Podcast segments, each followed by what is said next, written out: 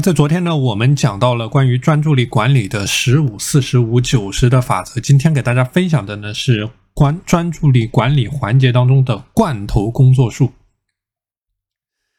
那么我们也讲到了所谓的专注的心流状态，就是说你忘记时间的感觉。我们讲过，你在工作当中，你在学习当中，要尽最大的努力去进入到自律的心流状态。那比尔盖茨和巴菲特这两个人都说过，他们成功的秘诀就是两个字：专注。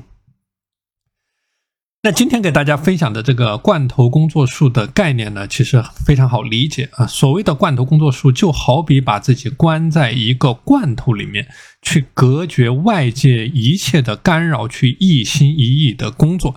那么这里的罐头指的就是你的高效专注空间。那我不知道大家有没有了解过村上春树啊？日本作家村上春树，他非常喜欢在咖啡馆里面创作小创作小说，因为咖啡馆里面是一个没有熟人的打扰，没有人上来搭话的环境。那么他自己说啊，他可以一边欣赏窗外的美景，一边喝着咖啡，一边进行创作。那这里的咖啡馆其实就是他的一个罐头的工作环境。那具体到我们每一个人员身上呢，在你工作的时候，在你学习的时候，也可以去刻意的创造出这样的一个罐头环境。那么就是说，你尽最大的努力和可能性去排除外界给你造成的干扰。那么我们说啊，外界的干扰一般分为几个部分。那么第一个部分叫做外物所造成的杂念啊，外界的物品所造成的杂念。那比如说啊。当你面对一个杂乱无章的环境的时候，我经常喜欢讲啊，你的工作环境一定要保持干净整洁。当你面对一个杂乱无章的环境的时候呢，哎，你会去想，那比如说我的订书机放在哪儿了？我刚才的文件怎么不见了？啊，我的纸，我的笔怎么找不着了？那么你原本紧绷的专注力就会瞬间的土崩瓦解掉。而我们说啊，一旦专注力被打断，你要再恢复到原来的状态，就需要耗费至少十五分钟的时间。那这个呢，就是我之前给大家举到的开车的例子，就说你。一旦进入到心流状态之后，如果说这种状态被打碎，那么你要消耗更多的时间和精力，才能够重新的回到这种专注的状态。所以，这个是我们讲到的，为什么你要尽可能的去消除一切外界给你专注造成破坏的风险点。比如说，这里提到的第一个点叫做外物所造成的杂念。那比较重要的一个点就是说，让每一种物品有自己固定的位置。因为我们说啊，杂乱的状态会让人脑当中去产生杂念。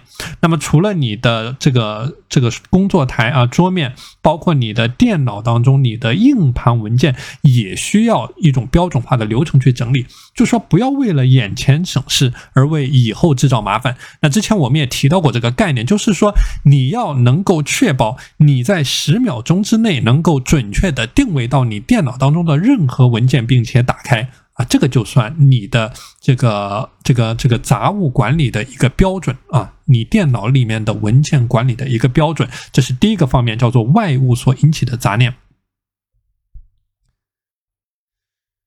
那么，罐头工作术的第二个方面呢，叫做思考所引起的杂念啊。我们说啊，你杂念的出现呢，会打断你的工作，哪怕只是一秒钟的杂念的闪现。那刚才我们说过，都会对你的专注力造成破坏。那么你要重新回到聚焦的环境，你需要耗费十分钟、十五分钟的时间，你才能够重新聚焦。所以说，最好的方法就是说，把你大脑里面的各种各样的想法，用清单化的形式给它体现出来。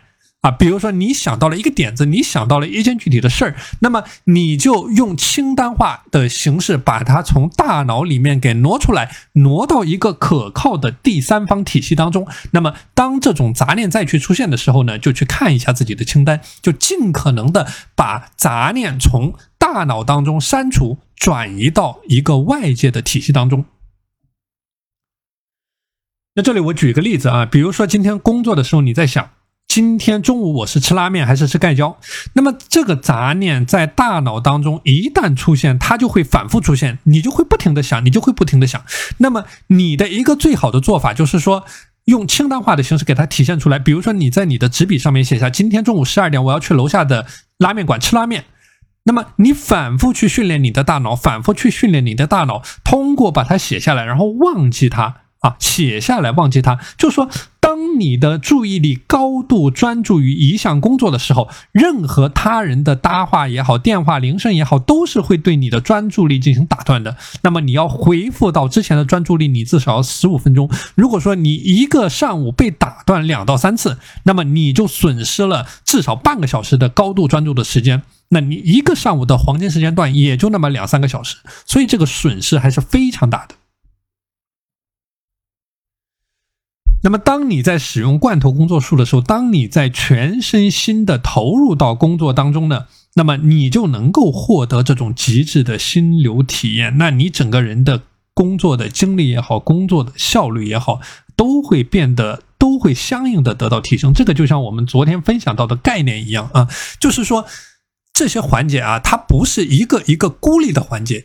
它是相互作用、相互影响的。那就像我们昨天讲的，你的精力、你的睡眠、你的饮食，它同样会影响到你的专注度。同样的，你的专注度也会反向的作用于你的精力。就是当你进入到这种心流体验之后，你整个人的心情会变得非常的愉悦。这个时候，你觉得你的精神很高，你觉得你的能量很高，你觉得你很有成就感，你觉得你完成了任务。